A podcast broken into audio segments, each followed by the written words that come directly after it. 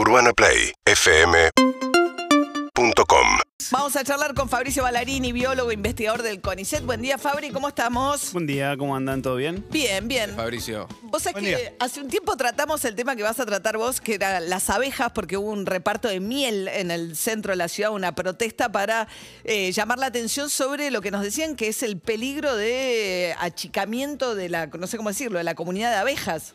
Sí, parece una pavada, pero es muy, pero muy, pero muy importante y hay que tenerlo en cuenta porque hay cosas que podemos manejar, cosas que no podemos manejar, pero podemos presionar y cosas que podemos tranquilizar a la población por si hay una bajada en la cantidad de abejas. Sabes que las, no sé, llega la primavera, empiezan las flores y empezás a ver abejas y empezás a ver, por ejemplo, mariposas, lo cual te llena de alegría, pero en una época de tu vida, cuando eras chiquito, las abejas, no sé, eran peligro, eran No, yo le miedo. tengo pánico a las Claro, abejas. No, me, no hace miedo. nada feliz ver una abeja, me pon- o sea, me llenaba de, de miedo. De hecho, me decían, no sé, matala como si fuese un mosquito.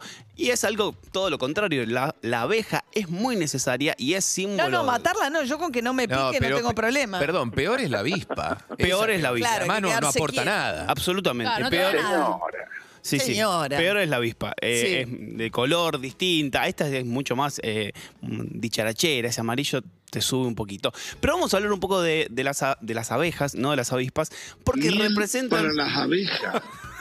Así es. Vengo de un mamut y ahora voy a ir, voy a subir la, la vara a la abeja. La abeja es un animal o un insecto muy, pero muy importante e interesante. Es muy inteligente, puede hacer desde cuentas matemáticas, tiene una relación ¿Cómo que social. hace cuentas matemáticas? ¿Quién te dijo que una abeja hace cuentas matemáticas, Sigan a Martín Giurfa, un investigador argentino muy reconocido que vive en España, eh, hace investigaciones sobre muchísimas cosas de las abejas y tiene el concepto de cero.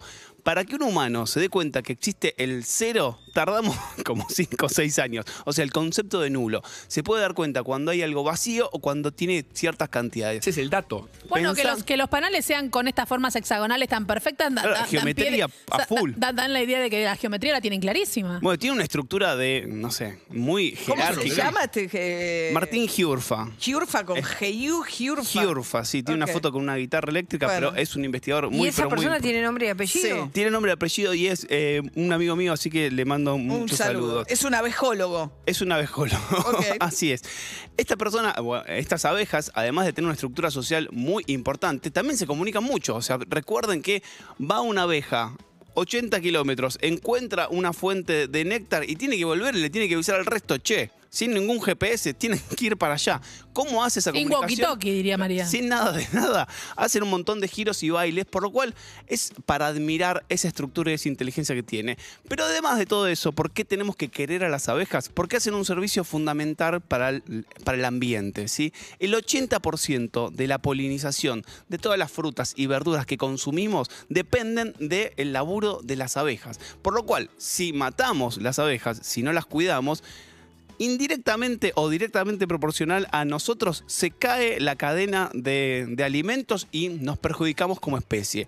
Por lo cual tenemos que ver qué, hace- qué hacemos mal como humanos para afectar las colonias de abejas que están hoy en peligro de extinción. Lo primero de todo, algo que no podemos controlar, pero sí que tiene que ver con las ciudades, los olores y los sonidos tienen que ver con esta, esta alteración que tienen las abejas de no poder ir a las fuentes, ir a las flores. Por otro lado, lo que podemos observar es que, por ejemplo, los pesticidas, el glifosato, se observó que además de matar las malezas en esos campos, afecta a las colonias, mata a las abejas, así que no tenemos que usar pesticida. ¿Y qué podemos hacer eh, No tenemos que usar pesticida con nuestras plantas. con nuestras plantas y menos en campos gigantes o usar pesticidas que estén relacionados con el cuidado de las abejas, que hay algunos y estamos avanzando en ese sentido. Y por otro lado...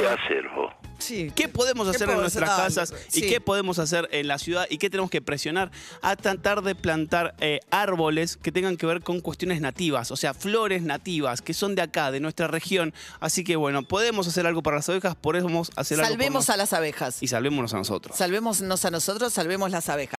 Urbana Play 1043.